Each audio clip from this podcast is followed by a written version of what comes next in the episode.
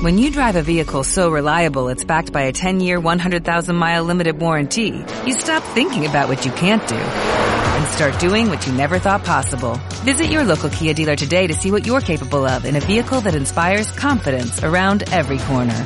Kia, movement that inspires. Call 800-3334-KIA for details. Always drive safely. Limited inventory available. Warranties include 10-year 100,000-mile powertrain and 5-year 60,000-mile basic. Warranties are limited. See retailer for details.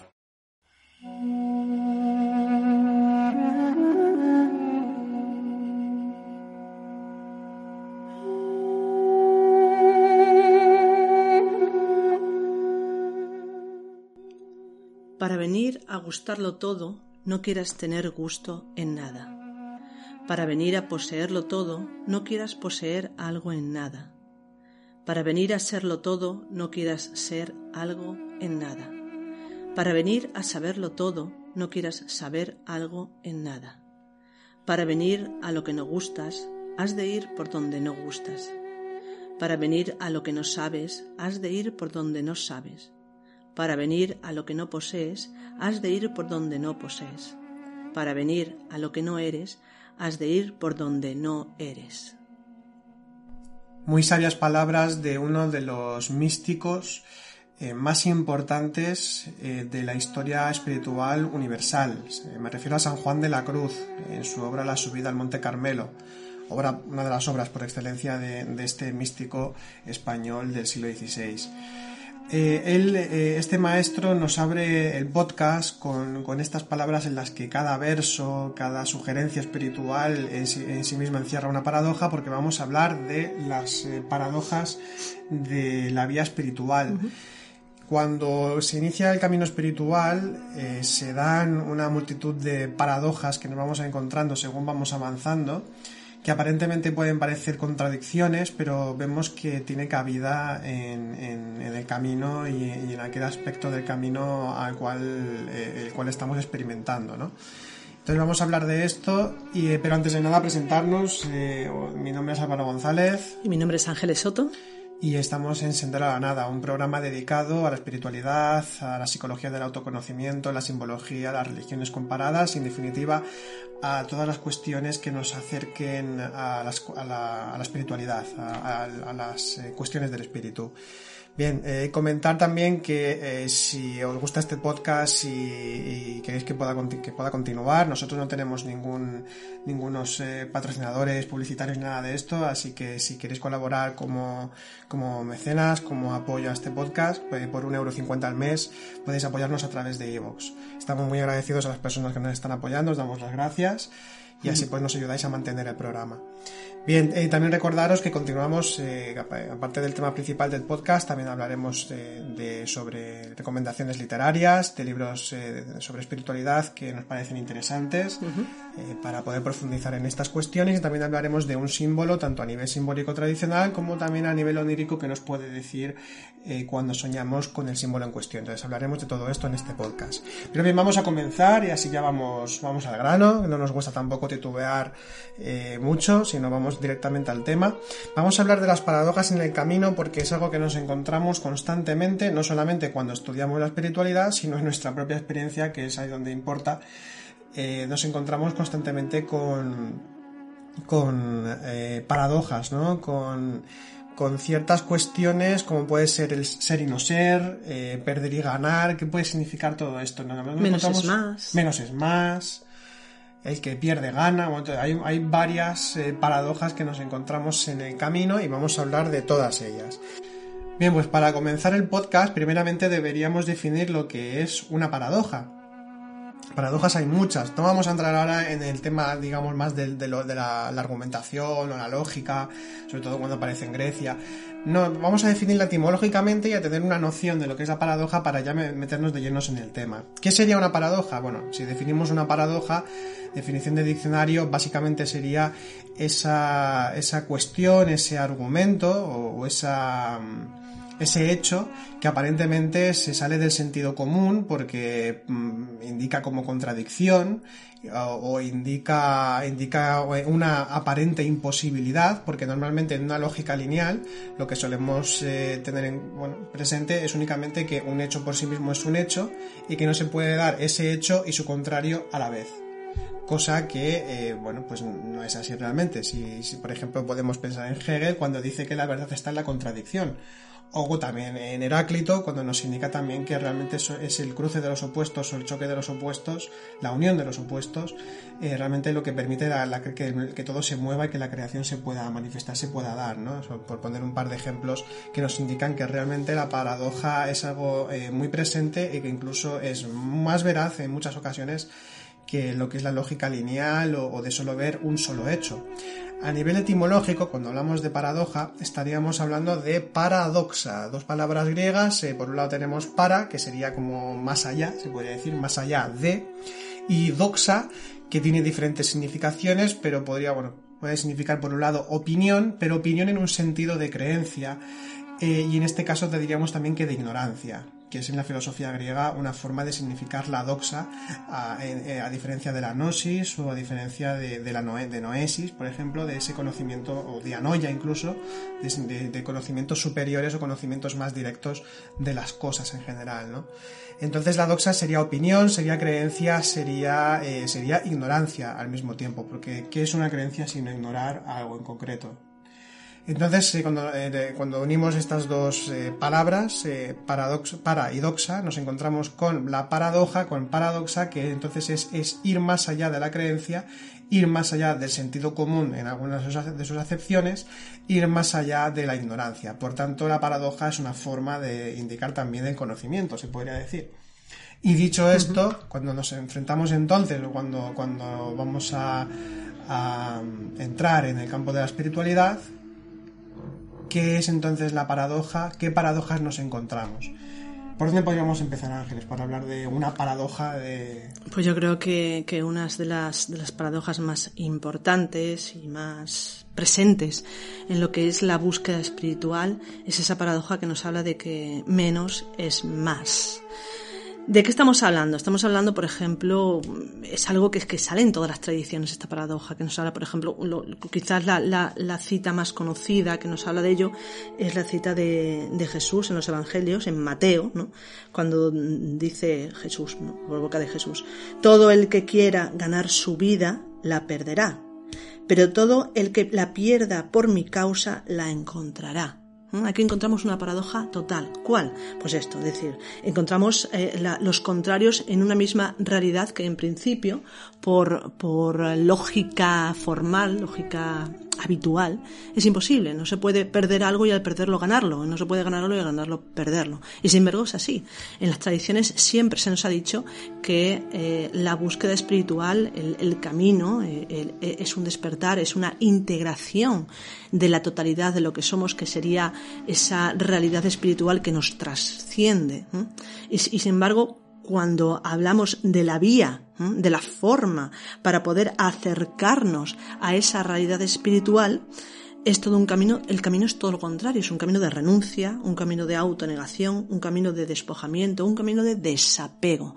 Desapegándonos de lo que somos en principio como algo limitado, podremos acercarnos podremos imbuirnos de aquello que es ilimitado. Por eso se habla de la meta como esa pura posibilidad ilimitada y plena, pero la vía como lo opuesto. Es decir, menos, mientras menos somos como criaturas, mientras menos somos como individuos, eh, mientras menos somos como somos como seres humanos, más llegamos a ser como divinidad, como realidad consciente, como eh, ser espiritual. Por eso se habla de, que, eh, bueno, el estado natural del ser, el estado natural de la divinidad es ilimitado.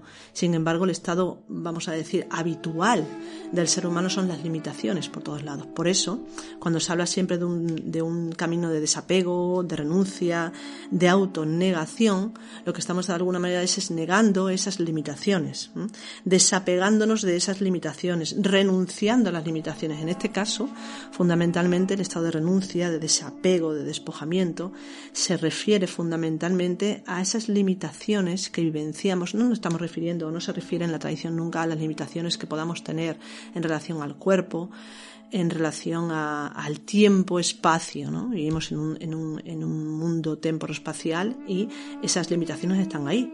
Pero eso no nos limitan para ser lo que realmente somos a nivel espiritual según las tradiciones, sino que lo que nos, limita realmente es esa ah, visión errónea de lo que somos realmente. Esa visión errónea que fundamentalmente en casi todas las tradiciones se refiere al ego, a esa individualidad separadora de una realidad eh, que no tiene límites. Entonces, cuando uno en las diferentes tradiciones se habla, dice, ¿no? como Jesús dice, todo el que, el que gana su vida la perderá, es decir, todo aquel que se empeña en ganar, en obtener, en ser en empoderarse, ¿no? en empoderarse últimamente, sí, sí, sí. Todo el que se afana por eso perderá realmente la realidad espiritual. Pero aquel que por mm, ganar de alguna manera esa, realidad espiritual, ese seguir, ¿no? Lo, consciente, lo divino, eh, encontrará, encontrará realmente esa, esa realidad, pues nunca, nunca hemos dejado de, formar parte de ello. Entonces, esa sería una de las primeras paradojas que. Mientras más ser, menos ego. Mientras más egos, más ser. Y a esto sí. Sí, no, comentar también que, esto también eh, podemos añadir otra, otra, otra frase del Evangelio, eh, que, que, bueno, en la misma línea, dice que eh, antes entra un camello por el ojo de una aguja que un rico en el, reino de los cielos. Exactamente. No hay que entenderlo, evidentemente, como algo relacionado con una, que una persona rica físicamente, en el sentido de que tenga muchas riquezas, dinero y, y posesiones, que no pueda ser espiritual, porque es que esto a veces uno se puede creer, o sea, creerse esto literalmente pues es un error, bueno, como todo el Evangelio, ¿no? No podemos creernos esto o a nivel moral no va, no va de eso, va precisamente que si uno está muy lleno de sí mismo, si uno, si uno tiene mucho ego, tiene mucho yo, hay mucho yo en él, mucha separación, entonces eh, en ese sentido es rico, entonces tiene que ser pobre, tiene que ser austero. Ahí estamos hablando de la pobreza eh, y la austeridad espiritual y por tanto sí que podrá llegar al reino de los cielos. Pero una persona puede ser muy rica, pero puede practicar la vida espiritual, no, no tienen por qué contradecirse en este sentido que te he cortado, que te he cortado. No, no, no, no, sí va perfectamente. Lo que quería decir es, una cita del de, maestro Edgar, eh, muy interesante relacionado con esto, que habla de, esa realidad. Mientras más realidad, eh, vamos a decir, espiritual, ¿no? mientras más realidad superior, divina, integremos, menos eh, individualidad, menos separatividad hay, lo que decíamos anteriormente. Mientras más ser, menos ego, mientras más ego, menos ser. Y decía el maestro Ezca respecto a esto, dice, allí donde la criatura termina, allí empieza Dios a ser. Ahora Dios no pide otra cosa de ti, sino que salgas de tu modo de ser creatural y que dejes a Dios ser Dios en ti. La más pequeña imagen creada que se forma en ti es tan grande como Dios es grande. ¿Por qué? Porque ella te impide un Dios total. Precisamente allí donde dicha imagen penetra en ti, allí Dios y toda su deidad deben retirarse. Allí donde esa imagen sale, allí entra Dios. Sal totalmente de ti por la voluntad de Dios y Dios saldrá totalmente de sí por voluntad tuya. Cuando ambos salen de sí mismos, lo que queda es uno simple en el siglo XII, XIII, maestro Edgar hablándonos ya de esta realidad, que es lo que se experimenta realmente cuando uno tiene una, experiencia de lo divino. Es decir, una experiencia de consciente implica la desaparición de toda percepción, conceptuación, ah, eh, sensación que uno tenga de sí mismo, que uno tenga de la realidad habitualmente, para experimentar un algo ah, que produce precisamente una, una plenitud eh, y una percepción ilimitada de lo, que uno es. Posteriormente, cuando salimos de ese estado, conceptuamos. Es inevitable conceptuar.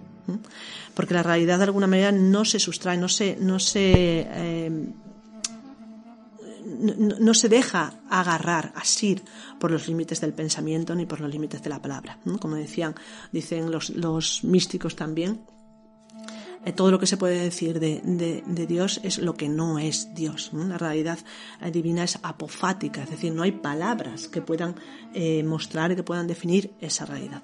Que de hecho es otra paradoja también del camino, es la, inmanencia a la vez que, tras, que trascendencia de, lo divino, de la divinidad. Es decir, que está en todo pero al mismo tiempo no está, presente. Que de hecho, bueno, esto ha sido debate teológico durante muchísimo tiempo, durante siglos. Y, claro, eh, porque si estás experimentando al mismo tiempo la divinidad o la estás experimentando aquí y ahora o, o está en todas partes, según la experiencia que se puede tener de ello, pero al mismo tiempo también tienes la experiencia de que es algo que trasciende todo eso y que va más allá y que es inalcanzable, que es inasible, pero al mismo tiempo es que está. ¿no? Exactamente. Porque podríamos decir que Dios está en todo, pero todo no es Dios, sino que Dios es muchísimo más que ese todo. Sería inasible. Como decíamos también, otra, otra paradoja de la que vamos a hablar también, que nos habla precisamente de esto, que es la inefabilidad, es decir, la, la imposibilidad de alcanzar lo que es la divinidad. Estamos hablando del el misterio. Cuando nosotros avanzamos en un camino de autoconocimiento, un camino de despertar, un camino espiritual, lo más eh, alucinante, vamos a decir así, porque no debemos olvidar que la vivencia de la paradoja es increíble. Realmente es, aunque pueda parecer extraño, es de un llenado, es de una satisfacción eh, extraordinaria, porque de alguna manera vivir la paradoja te da libertad, libertad del pensamiento dual. Nosotros estamos acostumbrados a pensar siempre de una forma determinada, o A o B, o blanco o negro, lineal. Y sin embargo, y aquí hablamos de otra paradoja, sin embargo la realidad es que eh, en, en lo espiritual lo blanco y lo negro se dan a la vez. Lo que es y lo que no es se dan a la vez. El ser y no ser se dan a la vez. Esta es otra de las grandes paradojas. Y cuando uno experimenta eso, produce una alegría y una libertad extraordinaria. Porque en ese momento no tienes que ser absolutamente nada ni dejar de ser. De alguna manera ese afán por saber, ese afán por, por descubrir algo, ese afán por tener las cosas claras desaparece. Y eso produce eh, libertad. Decíamos entonces que eh, se habla otra de las paradojas es que eh, la divinidad es inalcanzable. No podemos alcanzar esa, esa divinidad, ese misterio. De hecho, esto se dice claramente en la primera frase del inicio del libro del Tao Te Ching. El Tao que puede nombrarse no es el verdadero Tao. Lo que se nombra es otra cosa. Entonces, aquí estamos. Y sin embargo, existen ríos y ríos de tinta eh, para hablar de, de, lo que es la, la divinidad y sin embargo, si nos ponemos seriamente a profundizar, nos damos cuenta de que todo lo que se habla de la divinidad es precisamente aquello que no es, por lo tanto se acota de alguna manera. Por eso decimos que la palabra en sí no nos puede acercar, la palabra, incluso el concepto, no nos puede llevar a experimentar la realidad espiritual, pero sí nos puede acercar a esa experiencia, acercarnos a ella. Bien, ¿qué más paradojas?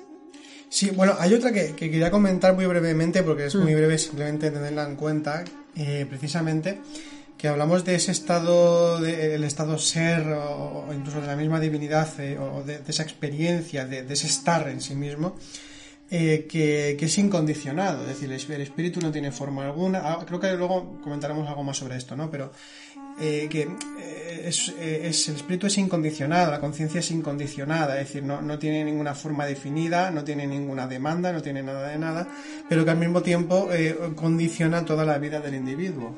Totalmente. Porque cuando nosotros, eh, si cada vez estamos en un, en un, durante mayor tiempo en, en, el recuerdo de sí, de, recuerdo de, lo, que realmente somos, esencia, conciencia, ser, eh, y, por tanto es, eh, implica, toca nuestra percepción, la transforma, significa que está condicionando nuestra forma de vivir. Pero es, es aquel, aquel principio que, que nos aboca a una forma de vivir determinada, es incondicionada pero sí que condiciona. Entonces, me parece también que es una paradoja bastante curiosa, ¿no? Bueno, esto de alguna manera nos lleva a, la, otra de las paradojas en las que estamos inmersos, ¿no? Que es eh, percibir que formamos parte de una realidad limitada, pero a la vez vivir en un mundo completamente ilimitado, ya no dependiendo, como comentabas, del ser, sino de lo, de lo limitado, sino que vivimos en un mundo temporo-espacial.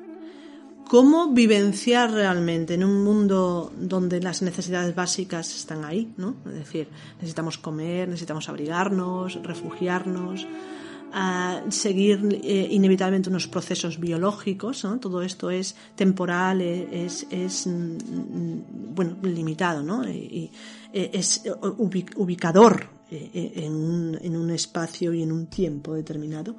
¿Cómo vivenciamos eso sabiéndonos, sabiéndonos de alguna manera parte de lo atemporal?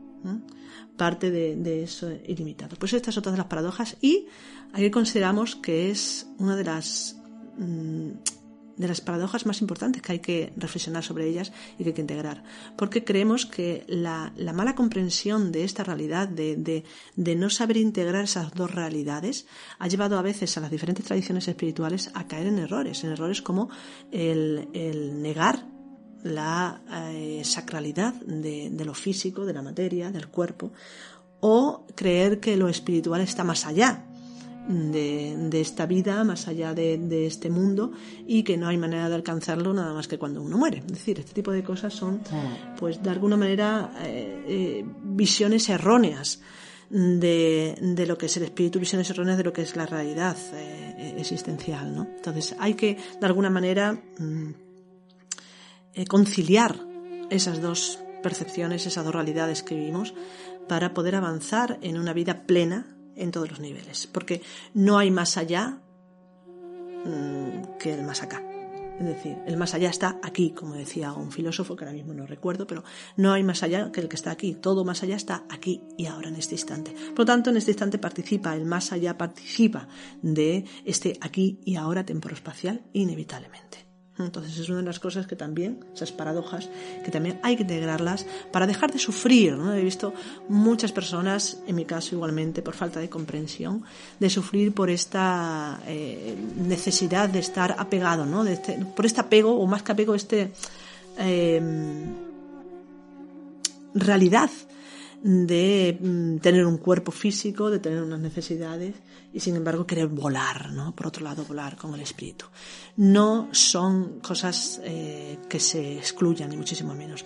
Debemos aprender de alguna manera a unificarlas para avanzar en nuestro camino. Exactamente. Más paradojas. Sí. Otra de las paradojas que también son súper importantes. De hecho, yo diría que es la más importante sobre todo actualmente en, en, los momentos, en el tiempo que estamos viendo ahora, porque se cae muchísimo en el error de pensar lo contrario. ¿Cuál es esta paradoja?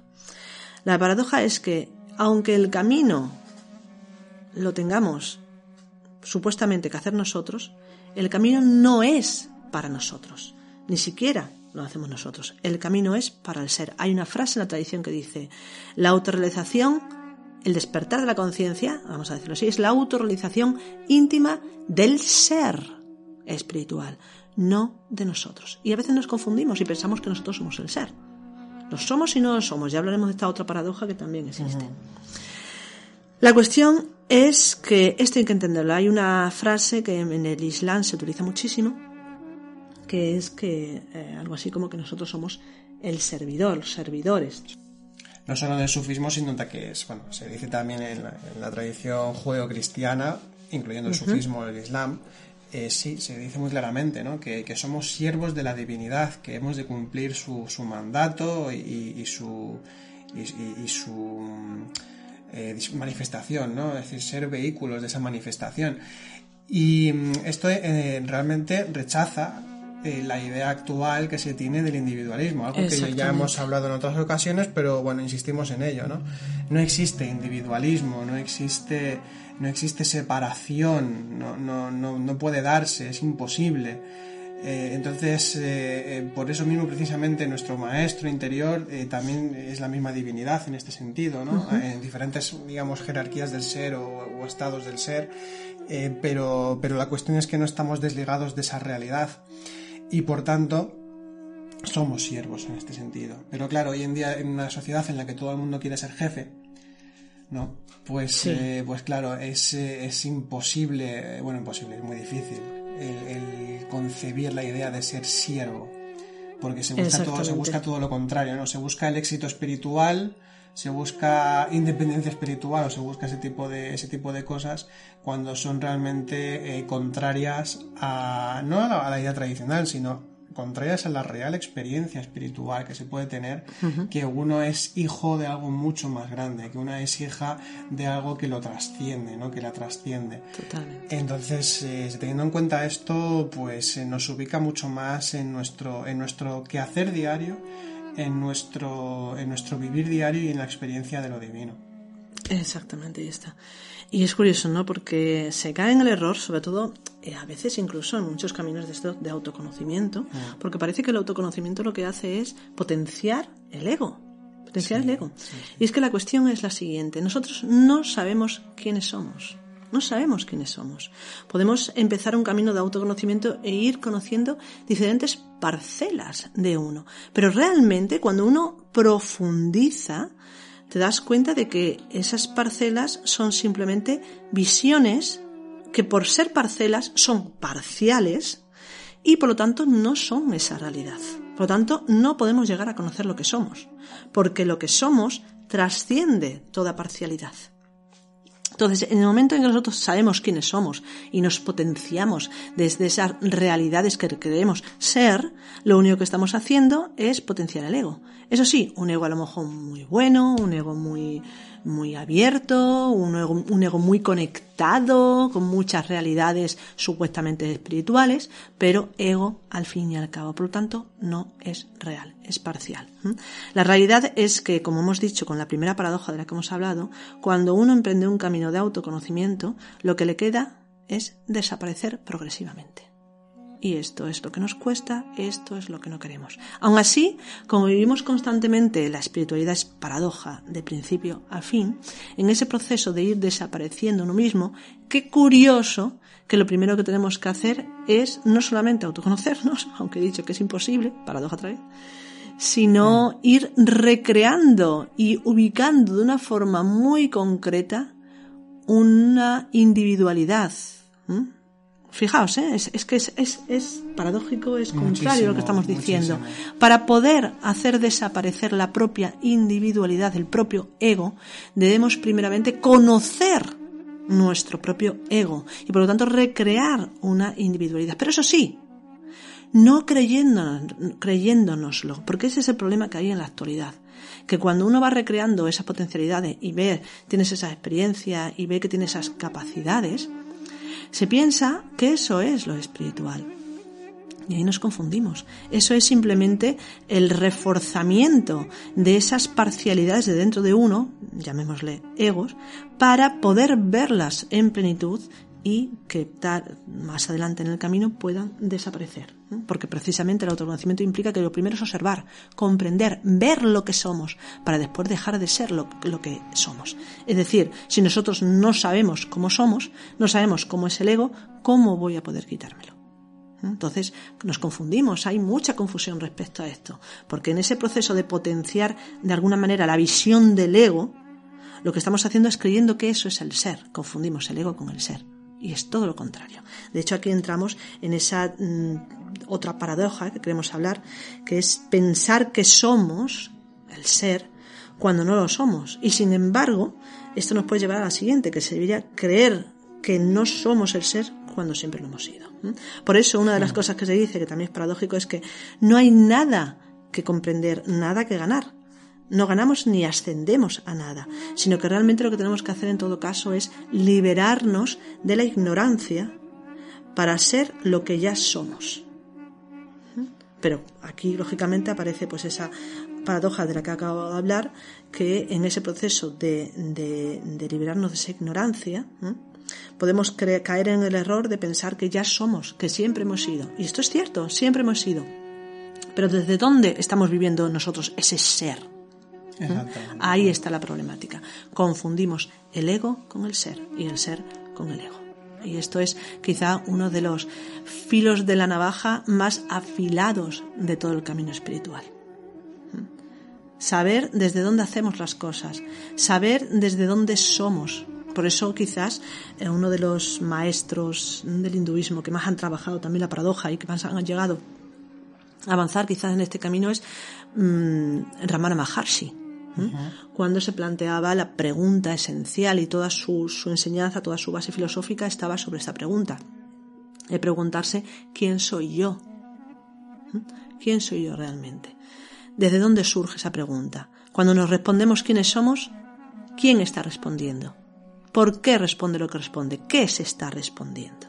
Todo esto es muy importante para realmente identificar al ego que tiene mil caras en nosotros. Y que probablemente esa respuesta eh, también sea una paradoja. La respuesta real a quién soy yo es el silencio.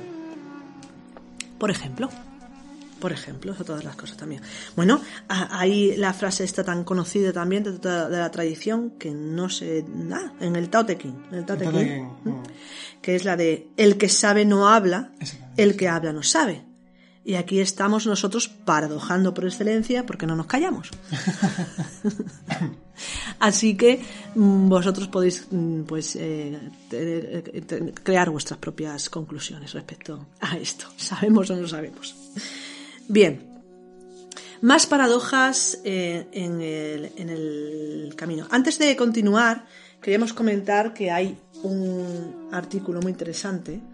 Ah, sí, sí, sí que es eh, un artículo que se publicó en la revista Cielo y Tierra, ya desaparecida. Eh, eh, mm. Fue una, revista que existió en los años 80, muy interesante porque recogía de, bueno, artículos y fragmentos de libros y demás de, muchos estudiosos de la tradición y, bueno, un poco en la línea de, la revista Letra y Espíritu, por ejemplo, también, ¿no? Estas revistas dedicadas... Ah, Cielo y Tierra es esta, perdón. sí, sí, sí.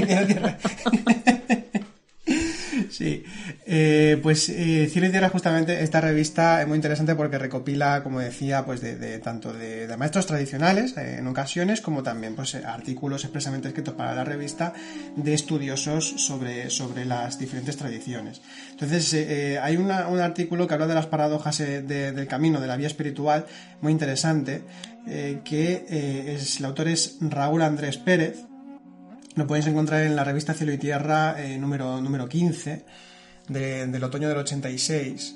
Y lo digo porque, aunque ahora ya evidentemente está descatalogadísima, a lo mejor en todo colección o en alguna, en, Iberlibro o en, alguna plataforma que venda eh, libros o revistas de, segunda mano o incluso quizá por internet podéis encontrar este artículo si lo, si lo clicáis, es eh, Paradojas de la Vía Espiritual, Raúl Andrés Pérez. Está muy bien, es un artículo que recomendamos y, bueno, nos hemos basado en algunas ideas también para, para crear este, este podcast.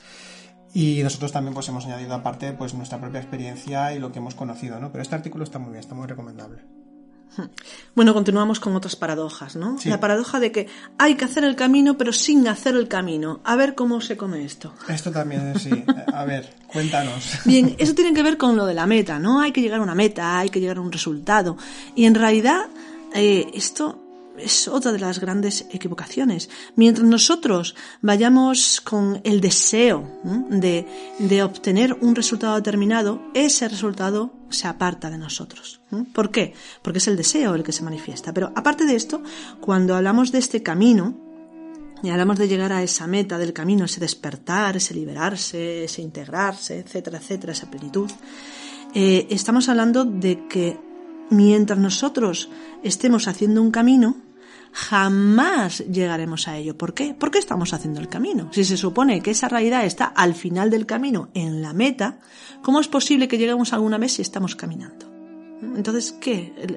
¿Qué es lo que se nos sugiere? Bueno, pues se nos sugiere de alguna manera que hay que partir de la meta para llegar a la meta. De esta manera, no hay camino que realizar. Siempre que nosotros propongamos un camino, estamos supeditando la experiencia consciente a un momento posterior, a un futuro, a una ostención, a un propósito. La realidad es que la, la, realidad espiritual se ubica aquí, en este instante, ahora, en un eterno presente ahora, siempre.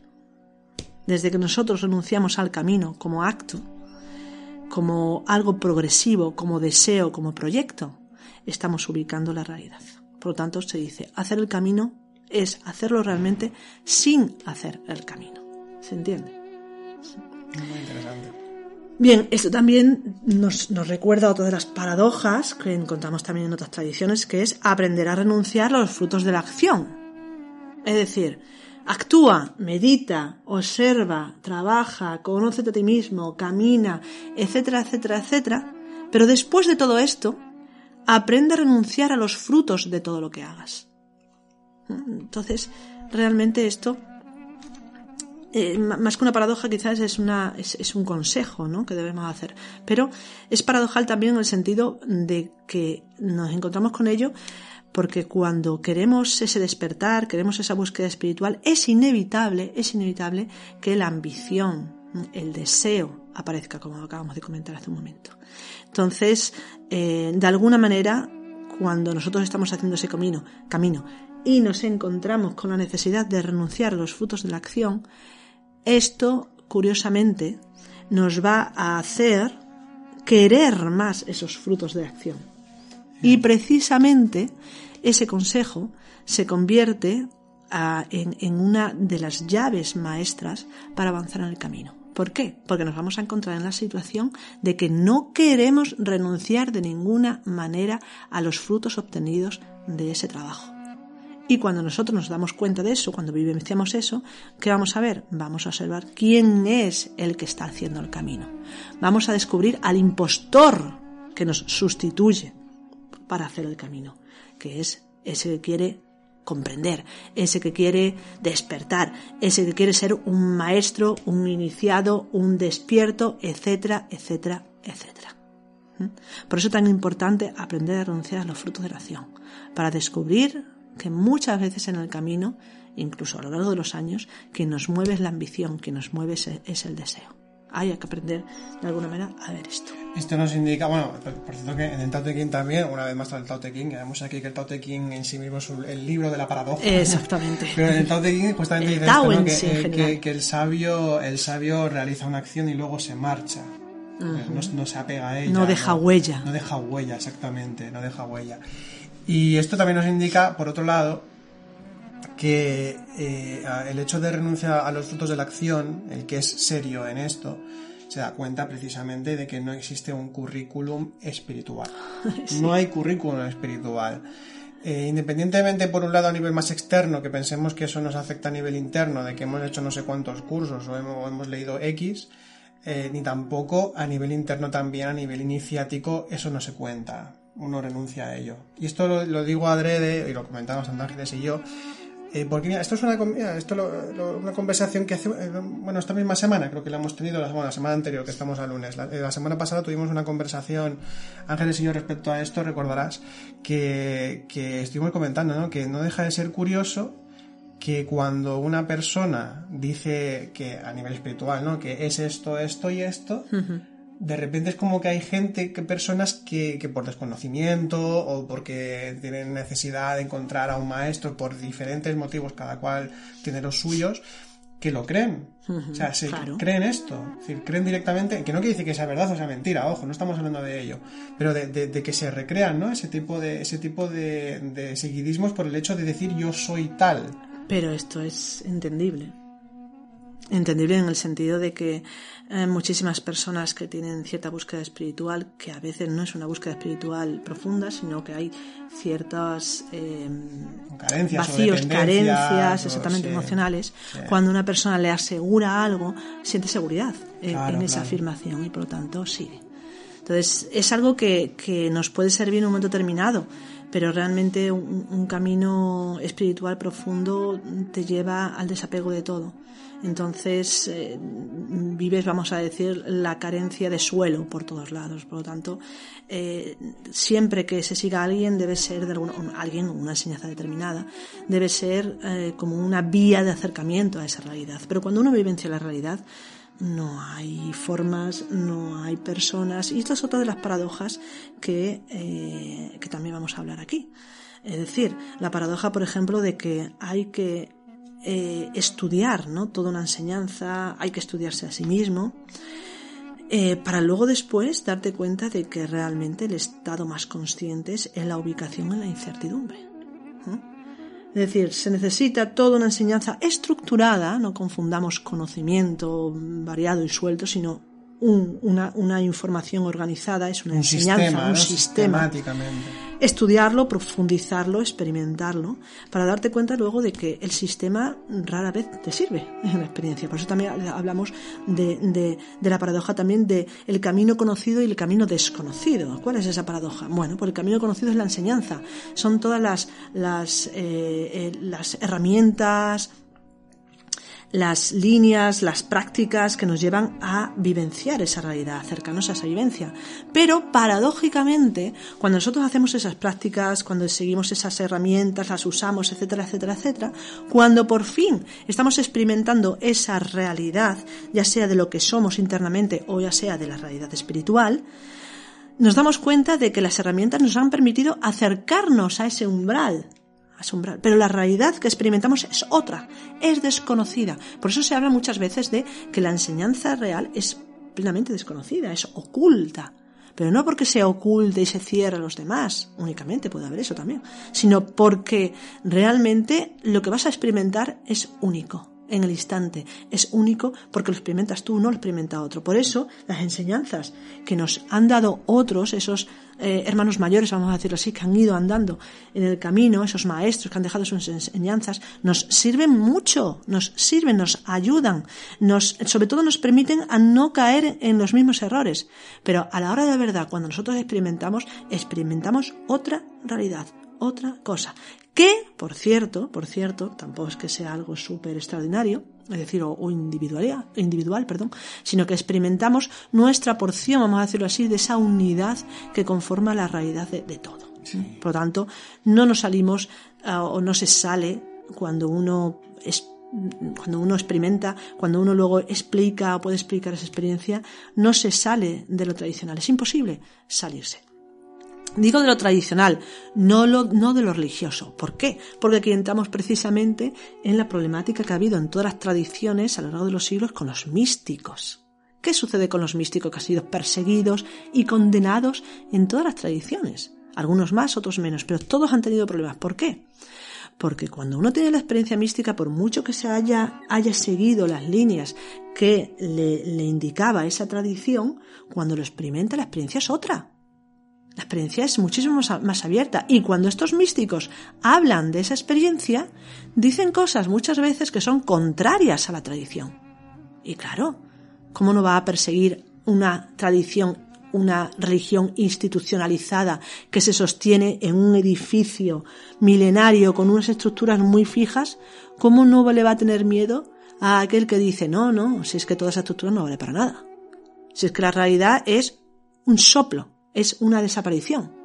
Entonces, claro, por eso los místicos siempre han estado en ahí en el punto de mira de, las diferentes tradiciones, porque les desmonta el chiringuito, que podemos decir. Así que entonces tenemos una otra otra paradoja muy interesante, es decir, la necesidad del estudio, de la práctica, ¿no? Pero del estudio de aquella tradición o de aquel sistema de conocimiento que nos permita llegarnos al espíritu, pero que luego cuando nos encontramos in situ con la experiencia eh, interior, pues se rompe todas esas estructuras, pero no deja, no deja de significar esto que lo que hemos estudiado hasta ahora, bueno, nos ha colocado en, el disparadero, ¿no? Exactamente. Nos ha permitido el poder experimentar eso. Exactamente. Esto, mira, hay una cosa muy interesante que no tiene nada que ver con lo espiritual, pero que tiene que ver con el arte, ¿vale? Una vez escuché, bueno, personas que, ah, no sé quién, no sé quién lo dice, no recuerdo muy bien, pero diciendo como que ah, la persona que, que que a lo mejor no están de acuerdo en la actualidad, ¿no? Pero no recuerdo, vuelvo a decir, no recuerdo quién lo dijo,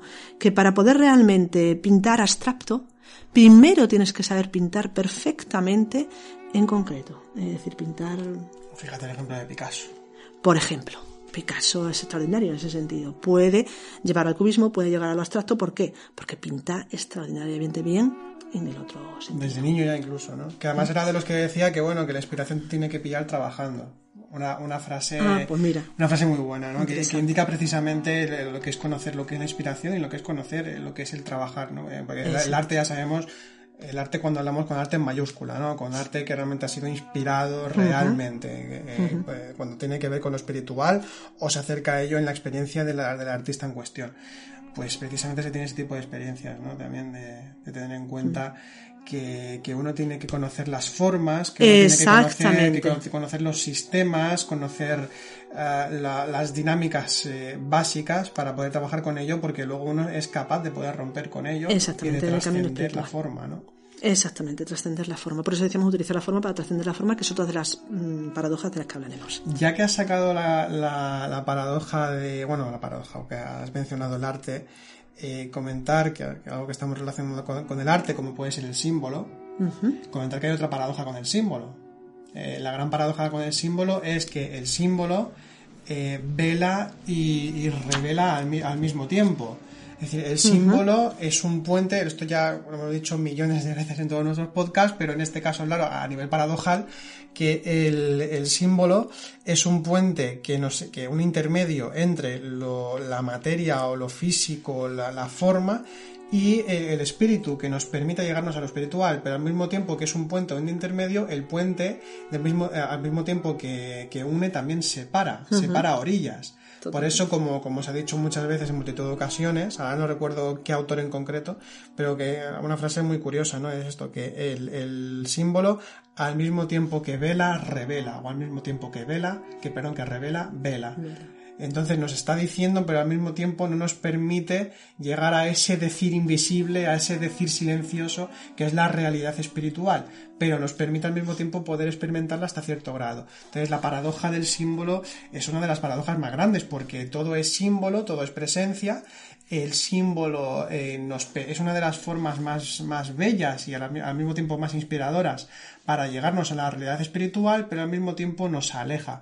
Entonces eh, es una de las grandísimas paradojas dentro del área espiritual porque se utiliza muchísimo el símbolo eh, en toda tradición y en, toda, en todo estudio sobre estas cuestiones. Pues sí, así es. El símbolo, la verdad es que es una, herramienta fundamental en, este camino. Y volviendo al tema de el camino conocido y el camino desconocido, ¿no? el estudiar realmente esas tradiciones para ubicarte luego en esa incertidumbre, en saber que, no sabes nada. Como decía Sócrates, ¿no? Yo solo sé que no sé nada. Y esto nos lleva también a otra de las, de las paradojas también muy interesantes en este camino, que es el, el trabajo con la propia psicología. El conocimiento o el autoconocimiento en relación a conocer las propias psiquis, las propias profundidades de tu subconsciente, ¿no? La psicología.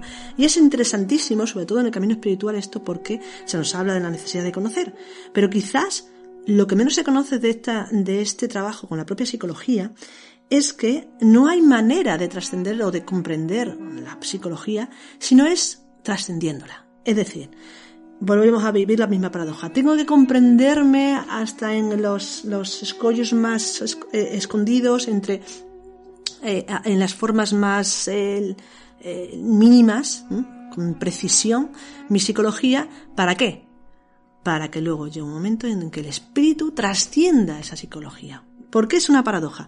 Porque si yo no conozco esos recovecos de mi propia psicología, no puedo llegar al momento en el que me doy cuenta de que ese conocimiento de esa psicología no me sirve para la espiritualidad. ¿Se entiende? E-, es curiosísimo, porque se habla, por ejemplo, en nuestros cursos hablamos claramente. La primera fase del trabajo interior de, de todo el curso es el conocimiento de nuestra propia psicología. Pero lo que no saben muchas veces nuestros alumnos, bueno, sí lo saben porque lo decimos desde el principio, la verdad. Pero bueno, lo que sucede es que eh, eh, eh, profundizamos en el conocimiento de la psicología para más adelante decir claramente y llegar a la, a, la, a, la, a la conclusión de que el conocimiento con la psicología no te sirve. Perdón, perdón, el conocimiento de la psicología no te sirve. Lo que te ha servido es trabajar con ella, pero no el resultado que has obtenido. Es decir, conocer mi psicología más o menos a mí no me da eh, un acercamiento o, una experiencia de lo espiritual. Lo que me da es el comprender que la psicología no me sirve y quitármela del medio. Es decir, de alguna manera es como que cuando yo conozco mi ego, puedo decir, hasta aquí hemos llegado, se acabó, y a partir de ahí experimentarlo consciente. No es que voy a conocer mi ego en profundidad y voy a saber cómo piensa, cómo siente, que sí, que también se puede llegar a esto, pero eso no, lo, no es lo importante. Lo importante es darse cuenta de que el camino espiritual pertenece únicamente a lo espiritual y la psicología no llega a eso. Estás diciendo algo que es muy importante porque precisamente desde el siglo XX se confunde la cosa con la otra. Exactamente. Entonces, hay que hacer una separación clara de lo que es un ámbito de otro. Exactamente. Todo lo que es el ser humano ha de trabajarse, ha de, ha de, ha de desarrollarse, pero no hay que mezclar lo que es lo, lo psicológico, lo psíquico con, eh, con el espíritu. Son ámbitos distintos. Completamente. Y, y además uno está subordinado al otro, es decir, eh, siempre la psicología va a estar subordinada a lo espiritual, siempre. Sí, así es. Pero ¿por qué estamos convencidos de que tenemos que trabajar nuestra psicología para trascender el espíritu? Porque, eh, precisamente eso, porque estamos convencidos. Entonces hay que profundizar en el conocimiento mínimamente, ¿no? En el conocimiento de nuestra propia psicología para eh, dejar de estar convencidos de que la psicología importa. Tanto en el camino espiritual. Ojo, en otros ámbitos no nos metemos, no nos metemos en, en el ámbito de la psicología oficial, no estamos hablando de eso. No, no, tampoco estamos hablando de cuestiones ni, ni, ni terapéuticas ni, cuest- No, cuestiones que tengan relación Todo eso tiene su validad- validez, perdón. con trastornos eh, psicológicos, nada, ni psiquiátricos ni nada de esto. Estamos hablando siempre del ámbito de lo espiritual. Exacto. Y eh, en el caso de que haya algún tipo de trastorno psicológico o psiquiátrico, pues en ese campo es absolutamente eh, pues eh, para la psiquiatría y para la psicología, que sobre todo es a lo, que se dedican. Es decir, la psicología no, no se dirige hacia el espíritu, no es el principio eh, fundamental eh, tal y como se entiende en, en la- en- en esta sociedad y como, sea, como se entiende como ciencia, ¿no? Son cosas diferentes. Aquí estamos hablando de una persona, vamos a decir, normal, una persona sana, eh, psicológicamente, o más o menos. en la- Normal, con los egos habituales y las locuras habituales. Exactamente, sí, como todos. Por eso que lo de normal no es del todo sana, no es del todo exacto, ¿no? Pero decir esto, ¿no? Que, que son ámbitos eh, que diferentes. Estamos hablando de esto, de una persona más o menos normal, como decía Ángeles, con sus egos, con, con sus, sus subidas, sus bajadas, pero que tiene una normalidad de vida y que tiene de lo espiritual y que trabaja en ello, pues hacer una diferencia clara entre una cosa y la otra. Otro caso es lo que decíamos, ¿no? Los trastornos y ese tipo de cosas que ya es campo de esas ciencias. Exactamente, porque realmente quizás eh, el trabajo con, con la propia psicología y, ya no con la psicología, ¿no? Porque, porque también a nivel energético y bueno, a muchos niveles que se trabaja en, eh, en el camino espiritual, ¿no? Pero una de las cosas interesantes y paradójicas también eh, es esa necesidad de alguna manera de estructurarse, ¿no? Estructurarse claramente como decíamos antes, llegar a conocerse mismo, crear una cierta individualidad, ¿para qué? Para luego desestructurarse. Y aquí eh, eh, eh, tocamos justo uno de, las, de los axiomas fundamentales de la alquimia, ¿eh? que sería solve et coagula, y vuelve a, a concretar para volver a disolver. Es decir, concretar y disolver, solve et coagula. Es decir, hay que centrarse o concentrarse en uno sí mismo, por eso el trabajo sobre uno mismo, el trabajo interior, para de alguna manera luego aprender a disolverse. Construir para destruir. Construimos un sistema para que el sistema nos ayude a destruir. Por eso, una de las cosas fundamentales que también hablamos nosotros en nuestros cursos cuando alguien empieza y tal, es el decir que, que todo el sistema de conocimiento que damos es simplemente letra muerta. ¿eh? ¿Qué quiere decir esto? Que es un conocimiento que te va a permitir, con unas herramientas, unas prácticas, un sistema determinado, te va a permitir acercarte a esa realidad, ¿sí? Pero que no deja de ser letra muerta porque cuando tú experimentes por ti mismo, la letra no te va a servir para nada. A no ser que lo hayas integrado, a no ser que lo hayas profundizado, a no ser que esas letras muertas las hayas convertido en letra viva, en verbo, en verbo vivificador en tu interior. Eso entonces es otra, volvemos a decir, de las paradojas. Necesitamos, como hemos dicho ya, la enseñanza para, para, para avanzar en algo que no tiene líneas definidas. Sí, y en base a, en base a, esto y en todo lo que hemos comentado hasta ahora y con la renuncia a los, los frutos de la acción y con el, digamos, no desear o no buscar el, propio empoderamiento o el propio éxito espiritual, porque eso es ámbito del, del ser, de algo que nos trasciende, está ese principio, una vez más, volvemos al taoísmo del bu y bu, que viene a significar aproximadamente la acción sin acción, que no significa otra cosa que eh, el entrar dentro del flujo del Tao. Lo que significaría entonces es eh, una forma diferente de definir, al menos tal como lo entendemos, más o menos, eh, es una forma de definir una vez más el ser siervo de la divinidad. Es decir, que uno funciona en base a, a los principios fundamentales de la creación o a los principios espirituales fundamentales, que en este caso sería ese Tao indefinible, que se puede definir también en otras tradiciones, por ejemplo el cristianismo como el amor universal o ese, ese ser siervo de la divinidad, que no es otra cosa ser siervo de la divinidad que entrar dentro de su ley universal, de su manifestación y seguir su flujo.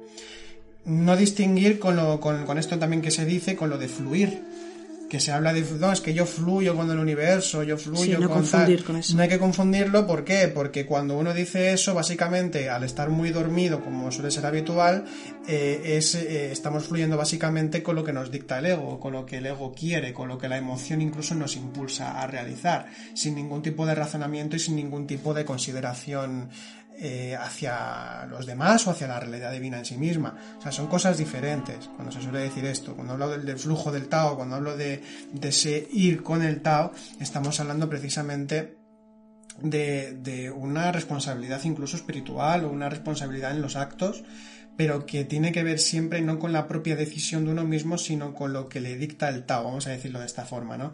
Con lo que le dicta el Tao, que no es que dicte nada, que aquí vemos otra vez con la paradoja.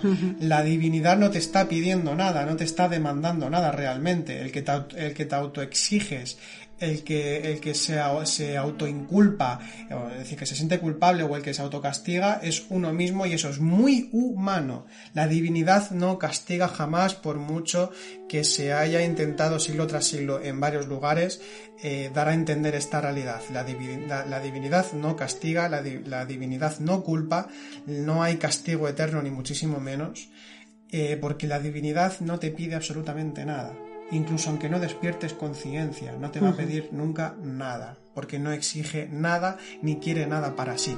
Y esa es una de las grandes paradojas también por el hecho de que uno sí que camina, sí que busca, sí que va hacia algo. Y esto, pues, como acabas de comentar, pues nos lleva a esa otra paradoja, paradoja, perdón, que también vamos a comentar, que era que es que realmente la conciencia que es lo que es la chispa divina en nosotros, esa raíz divina en nosotros, no quiere ni necesita absolutamente nada. Nosotros nos empeñamos en despertar, en conseguir, en liberarnos, en salvarnos, en comprender, en integrar, etcétera, etcétera, etcétera. Pero es muy curioso porque cuando uno realmente experimenta esa realidad consciente, está en un estado de autoconsciencia, no necesita cambiar nada. No necesita ganar nada, no tiene absolutamente nada que hacer. No necesita fijar ni siquiera comprender. La necesidad de comprensión, la necesidad de despertar, todo esto viene fundamentalmente del ego o de ciertos aspectos de la personalidad. Pero cuando nos ubicamos en la conciencia, la conciencia es plena, es libre ya de por sí.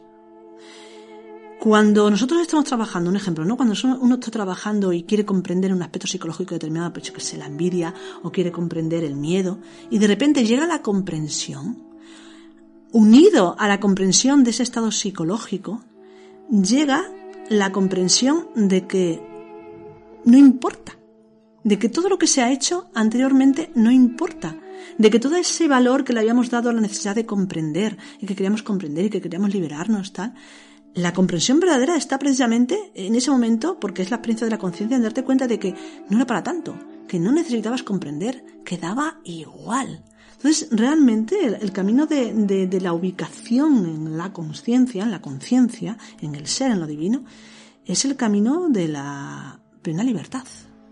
Por eso se habla de esa ilimitada realidad. Pero es que te da igual. Es muy interesante, ¿no?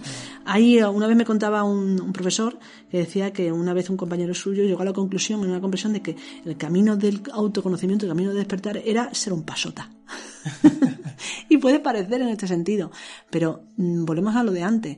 No podemos ubicarnos previamente en el estado de ser todo si primeramente no hemos comprendido de que no somos nada.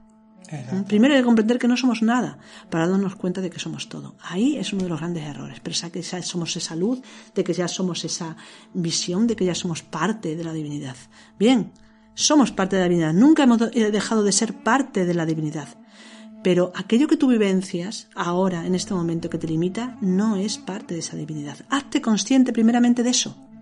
Porque si no, lo que dices es mentira. Hay que recuperar ese recuerdo, ¿no? De, de estar en el olvido a, a, recordar eso. Pero vuelve a ser otra paradoja. Recordar lo que uno es eh, para olvidar lo que uno es. El olvido de sí. Otra paradoja también, exactamente, que es eh, la necesidad de estudiar para aprender lo que siempre hemos sido. También, sí. Es curiosísimo. Sí, Pero sí. así es, así es, es. Es curioso y es extraordinario este camino cuando realmente uno va experimentando. La verdad que es, es genial. O sea, es, es muy, muy, muy divertido el camino espiritual. Muy divertido Muy y muy divertido. liberador también, Muy ¿no? liberador. Eh, porque... Cuesta, cuesta en el sentido de que se trabaja, perdón. No, no, sigue, sigue. Cuesta en el sentido de que eh, o sea, duele a veces, ¿no? Y es difícil el, el ir descubriendo esas mentiras, esos recovecos internos, ese subconsciente que te machaca, ¿no? Muchas veces. Eso es duro. Pero cuando uno llega a la experiencia, aunque te hayas pasado años en la- esa primera fase de más contrición, de más dolor, llegar a, la, a la experiencia liberadora ¿no? de lo que es la conciencia, aunque ya sea solamente por unos segundos, merece la pena. Merece la pena haber invertido todo el tiempo anterior. Mm, Como he dicho alguna otra vez en algún podcast, eh, tener la experiencia de lo consciente, aunque solamente sea una vez en la vida, ya hace que la vida haya merecido la pena.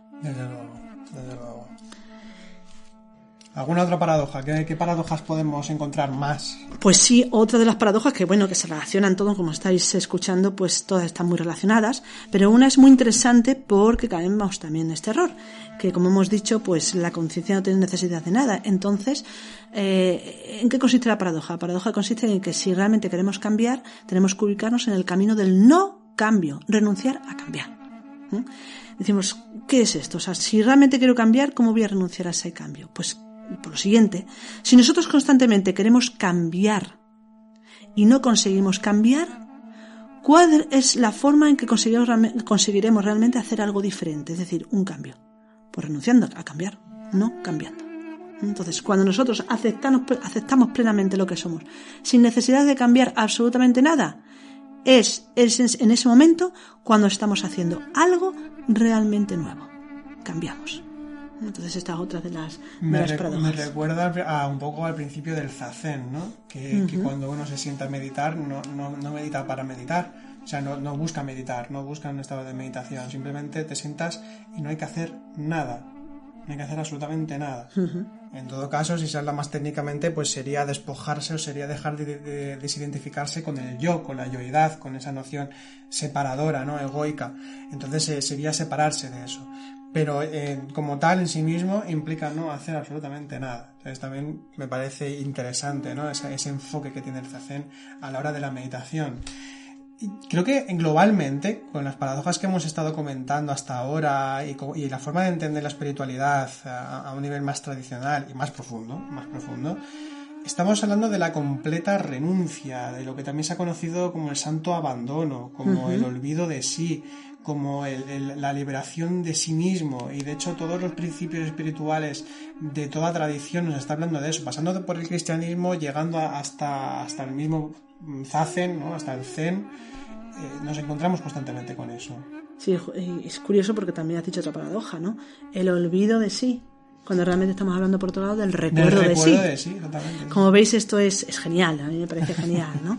Sí, hay que olvidarse de sí, entender qué significa ese olvidarse de sí, ¿no? Que sería ese, esa negación de lo particular, lo egoico, lo, lo separador, para acordarnos de ese otro sí, el recuerdo del sí o el recuerdo del ser, que sería acordarnos de lo ilimitado, de la divinidad. En nuestra concepción habitual, occidental, en la que buscamos mucho ser yo, yo y yo, eh, claro, esto puede chocar o parece que estamos eh, hablando de la anulación o que estas tradiciones nos hablan de la anulación de uno mismo y es, y- o la, la anulación de la propia libertad y es todo lo contrario. Todo lo contrario. Es absolutamente todo lo contrario porque cuando se experimenta esa realidad nos damos cuenta que realmente lo limitador es toda concepción que tengamos de nosotros mismos y de nuestra forma de vivir. Eso realmente sí que nos limita absolutamente. Por otro lado, hemos hablado de libertad, hemos hablado de experiencia o del olvido de sí, hemos hablado de, de, como decías tú así en broma, ¿no? De ser un pasota, todo esto. Eh, igualmente estamos aquí, no estamos aquí haciendo apología de, de ser otra vez hippies, como, como se fue, como se fue en una época, ¿no? De se hablaba precisamente de, de- de separarse del mundo y de, y de un mundo nuevo en ese sentido y que cada cual haga lo que quiera. No, porque la, una de las cosas que tiene la, la espiritualidad eh, eh, cuando la estamos viviendo seriamente es que tenemos una responsabilidad para con los demás. Eh, de, este principio ya hemos hablado también varias veces, ¿no? De, de ese factor que es el, la solidaridad consciente, el amor al prójimo, esa práctica, eh, precisamente cuando uno se libera de, todas esas concepciones de sí mismo, cuando lo va trabajando internamente en, líneas generales, lo que se va dando precisamente es eh, una cercanía mucho mayor con los demás, un saber escuchar mucho más profundo, un ser el otro mucho más profundo, una participación, por tanto, muchísimo mayor, que nos lleva precisamente a ser responsables y al mismo tiempo a dar importancia realmente a lo único que tiene importancia. Que esto es algo que se tiene que descubrir de cada cual, ¿no? Pero que esto es algo también que creo que, es importante tenerlo en cuenta, que precisamente esa liberación, esa, ese darse cuenta de que qué importa nada, precisamente nos lleva a, ser mucho más libres y mucho más eh, profundos en la experiencia de lo divino y, y en la participación con los demás, es decir, en la interrelación con los demás también. Totalmente. Bien, y ya, bueno, pues para ir acabando, hay dos paradojas más. Una es eh, lo curioso que es eh, el uso de las formas para acercarse a la no forma. ¿Qué quiere decir esto? Bueno, pues que realmente cuando nosotros emprendemos un camino espiritual real, profundo, como ha dicho Álvaro, es eh, iniciar un camino hacia eso que no sabemos lo que es que no tiene forma, que es ese Dios esconditus, ¿no? Ese Deus esconditus o Dios escondido, ese agnostosteos o Dios desconocido que no se puede llegar a conocer, como decíamos antes al principio, ese es el misterio, el gran misterio. Y sin embargo, sin embargo, a veces para poder acercarnos a ese misterio sin forma ninguna, nos ayuda y de una forma muy eficaz a veces las formas. Todas las tradiciones tienen formas. Eh, eh, eh, formas que nos van a permitir acercarnos, igual que la enseñanza, hemos dicho también. ¿A qué nos estamos refiriendo con las formas? Pues los símbolos, como hemos dicho anteriormente, pero cosas como, por ejemplo, los rituales, cosas como pueden ser la oración o formas tan sencillas y tan cercanas como puede ser un rosario o un mala budista, es decir, algo que es una forma y que curiosamente, paradójicamente, al yo tomar esa forma en mis manos, esa, esa cruz, ese rosario, etcétera, esa imagen, tomo mi mano, me recuerda, me ubica en aquello que trasciende la forma. Por lo que ha comentado anteriormente Álvaro, que es el símbolo. ¿no? El símbolo te permite unir, hace de puente a través de la forma para ir a la no forma. Y para acabar, eh, eh, la última paradoja que quiero comentar, que no es comentar, es la, la, paradoja que a mí me parece la más bonita de, todos, de todas, que es quizás la más difícil de explicar, que es eh, que las dos realidades opuestas en el mundo espiritual se dan a la vez. Lo blanco y lo negro, el día y la noche, pero sobre todo el ser y no ser. Había una frase ¿no? de, de Hamlet, de, de Shakespeare, que dice lo siguiente, ser o no ser, esta es la cuestión. Y esta no es realmente la cuestión a nivel espiritual.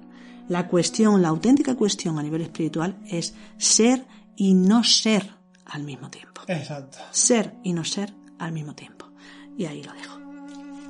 Bien, y bueno, la última gran paradoja que queremos, que queremos comentar, no, no es que sea una gran paradoja, broma, pero bueno, también comentar que el título de nuestro podcast, también si lo reflexionamos un poco, también es un poco paradójico, porque un sendero generalmente te lleva hacia algo. A un lugar. A un lugar determinado. Y nuestro, nuestro programa se, se titula Sendero a la nada. es decir, bueno, si se considera la nada como algo, pues también es ir hacia algo. Pero bueno, aparte de eso, decir que sendero a la nada, precisamente eh, todo lo que hemos hablado de estas paradojas que implican esa desaparición de sí mismo, ese olvido de sí pero recuerdo de sí, ese caminar pero no caminar, ese cambiar pero no cambiar, eh, ese buscar pero no buscar, ese ser y no ser, y mm. nos está hablando precisamente también que implica las dos palabras, sendero a la nada, sendero, movimiento, dinamismo, ir hacia, la nada, desaparición, quietud, silencio.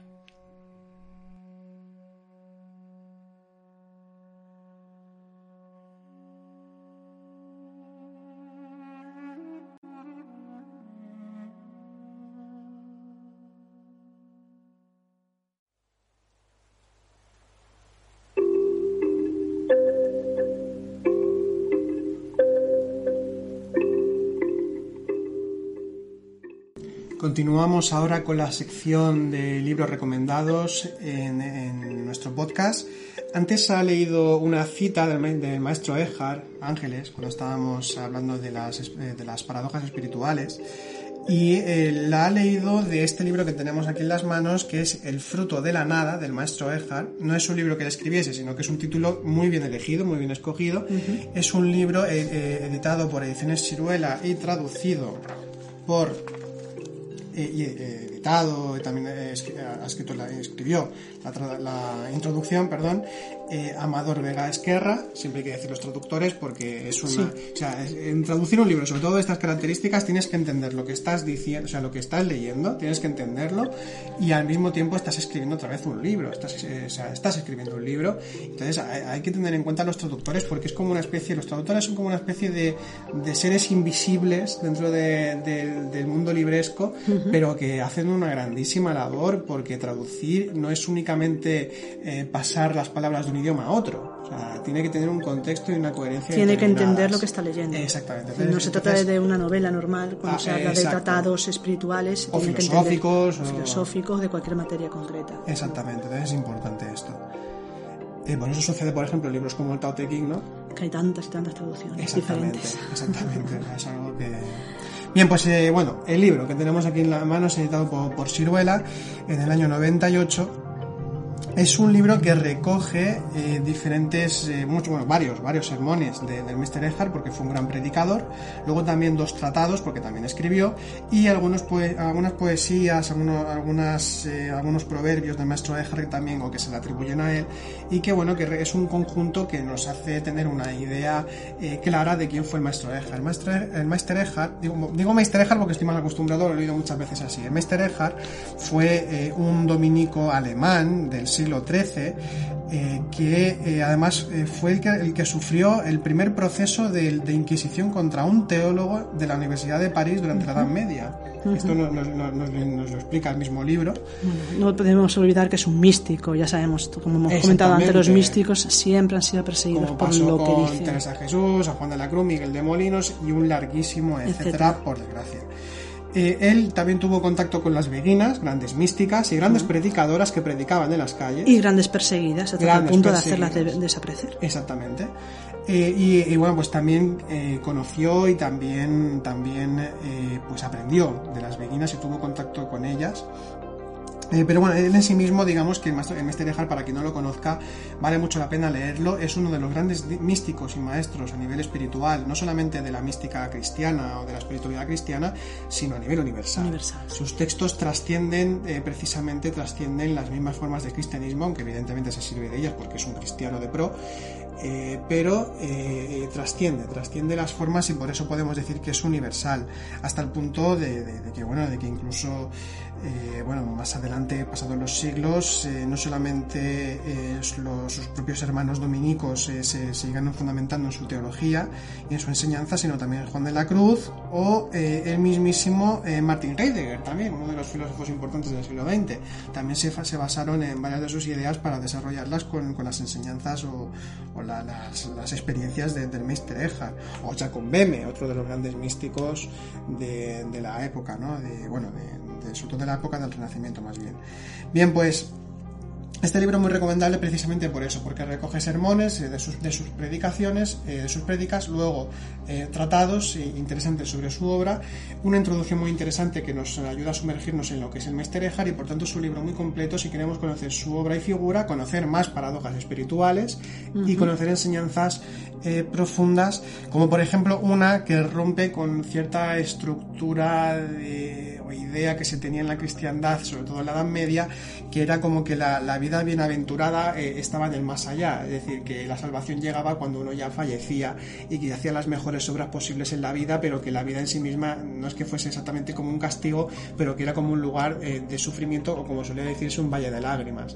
En, este caso, en este caso se está diciendo el Meister Eckhart que la misma tierra, que la misma vida en, la tierra eh, puede ser una vida de, bienaventurada, de bienaventuranza.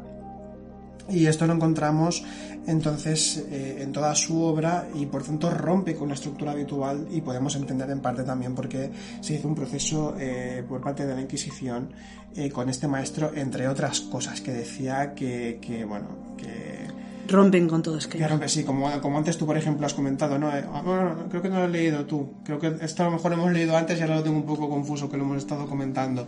Por ejemplo, el decir que, que Dios no, lo, no le es suficiente.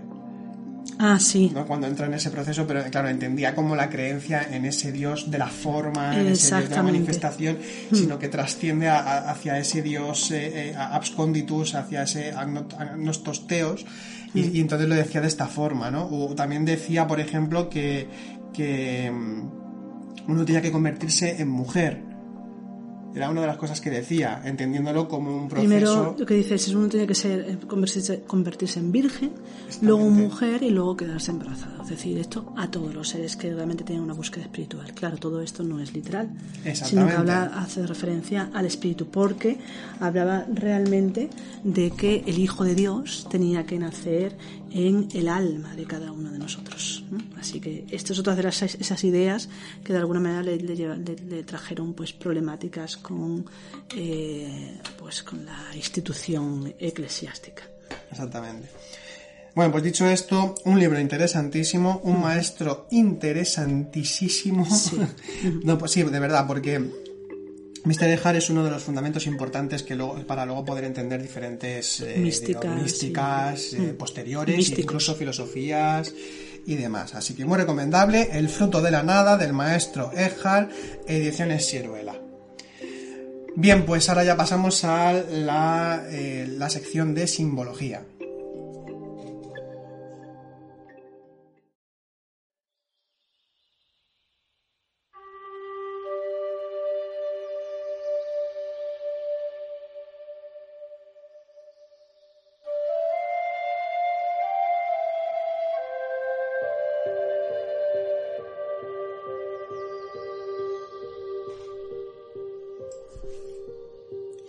Continuamos con la sección de simbolismo.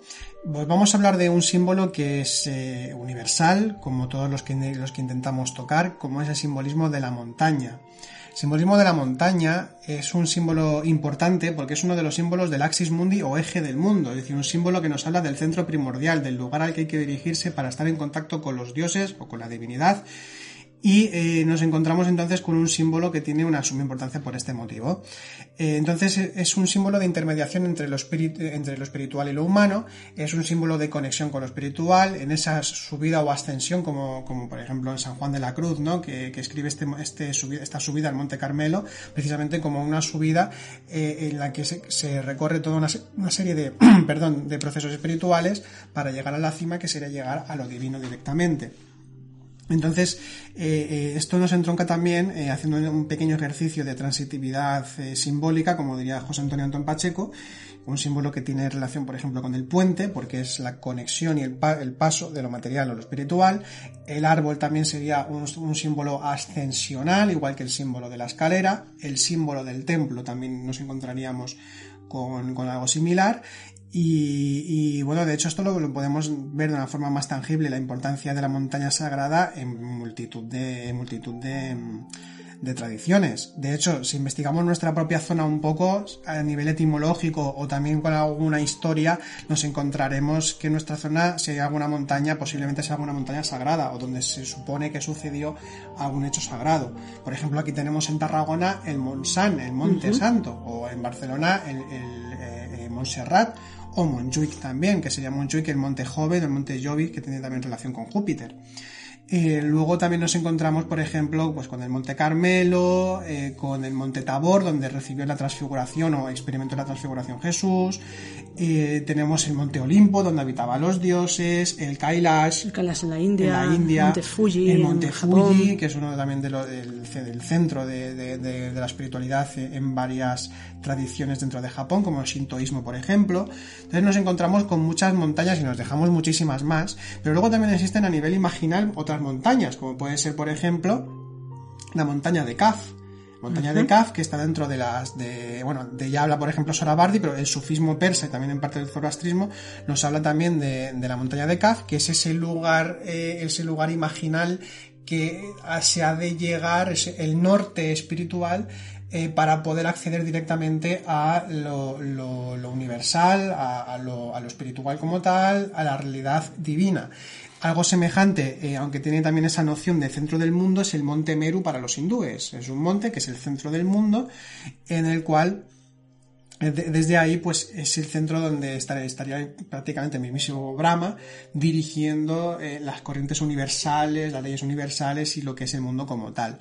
Entonces, bueno, pues nos encontramos con este simbolismo que, es de, suma importancia porque vemos que tiene también esa connotación de lugar sagrado, no únicamente como símbolo en sí mismo de ascensional espiritual, sino también el simbolismo sagrado eh, de lugares de poder, eh, como puede ser, por ejemplo, también, eh, que, no, que, no, quiero olvidarme de América, eh, los montes, los Apus, por ejemplo, en Perú, eh, los Andes, eh, en, América también tenemos el Monte Telos, hay muchas montañas, en todas las tradiciones nos vamos a encontrar con montañas que, tienen esa connotación de lugar de poder, lugar de conexión con los dioses, lugar sagrado, templo espiritual.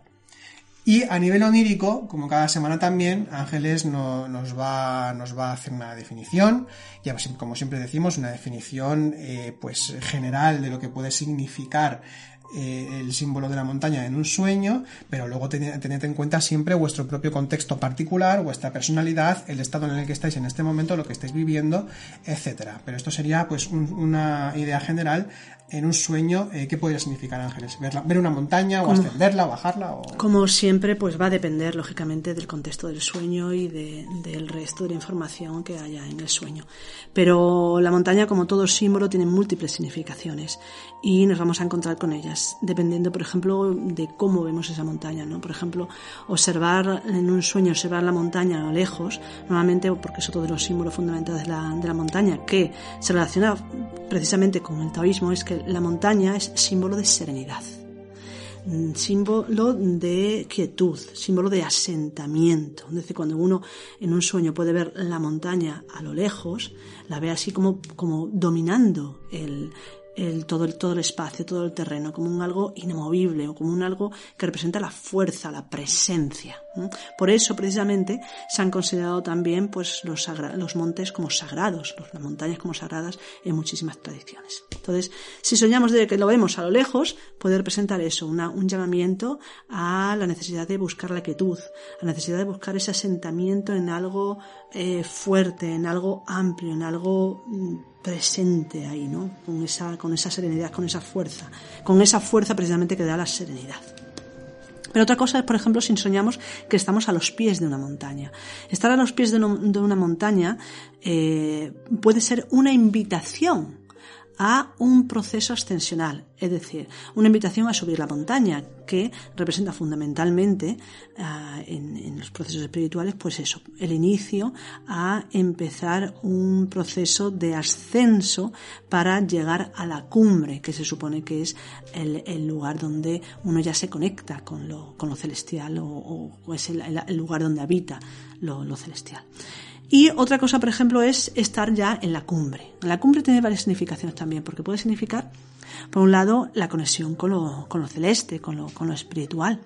Pero tiene una significación que a mí me parece también muy importante y es que cuando uno está en la cumbre, domina con el ojo todo, la visión, es decir, ve el mundo. Entonces, de alguna manera, ver desde arriba de la montaña implica tener una visión bastante profunda de lo que es el mundo interior.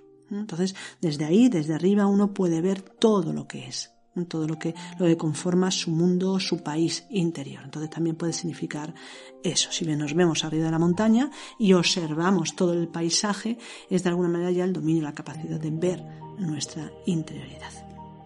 Y otro significado puede tener si nos vemos descendiendo la montaña, que no tiene por qué ser negativo, porque a veces pensamos, bueno, si en vez de subir, que es positivo en el sentido de despertar, voy bajando, es que estoy eh, perdiendo esa visión. No, no tiene por qué.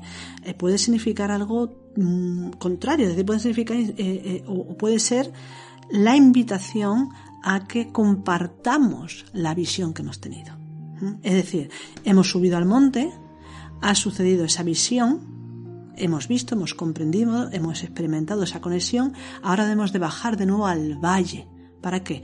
Para compartir ese conocimiento con los que aún no han ascendido, para poder acercarse. De alguna manera, ese descenso de la montaña puede implicar eh, la necesidad de compartir ese conocimiento. Pero como bueno, estos son varias opciones o posibilidades mmm, que podemos encontrar cuando soñamos con una montaña pero como somos infinitos de alguna manera, en nuestra psiquis es, eh, aunque tenemos cosas muy comunes, hay cosas muy particulares, cada uno tiene que eh, intentar comprender y profundizar para descubrir realmente los, los significados que puede extraer de estos símbolos en sus propios sueños. Muy bien, perfecto. Bien, pues ya terminamos el podcast de esta semana. Esperamos que os haya sido de utilidad, de provecho, que os guste también. Y eh, bueno, comentaros que si queréis eh, dejar algún comentario en, la caja de comentarios, eh, pues para hacer alguna pregunta, para aportar algo, eh, pues hacedlo, encantados de poder compartir entre todos, así nos enriquecemos mutuamente. Eh, también comentaros que podéis encontrarnos no solamente en iVoox, también estamos en YouTube. Eh, si buscáis en el canal de Centro Noesis, podéis encontrar también vídeos que realizamos. También estamos en Spotify. En, y en Apple iTunes también eh, podéis encontrarnos si utilizáis estas aplicaciones. Y eh, si queréis eh, escribirnos algún, algún mail más personal y queréis comentarnos algo, en info.noesiscentro.com podéis también encontrar, encontrarnos, podéis escribirnos y también os atenderemos encantados. Bien, pues dicho esto, terminamos ya el podcast de esta semana. os deseamos que paséis una buena semana y hasta la próxima. Hasta la próxima.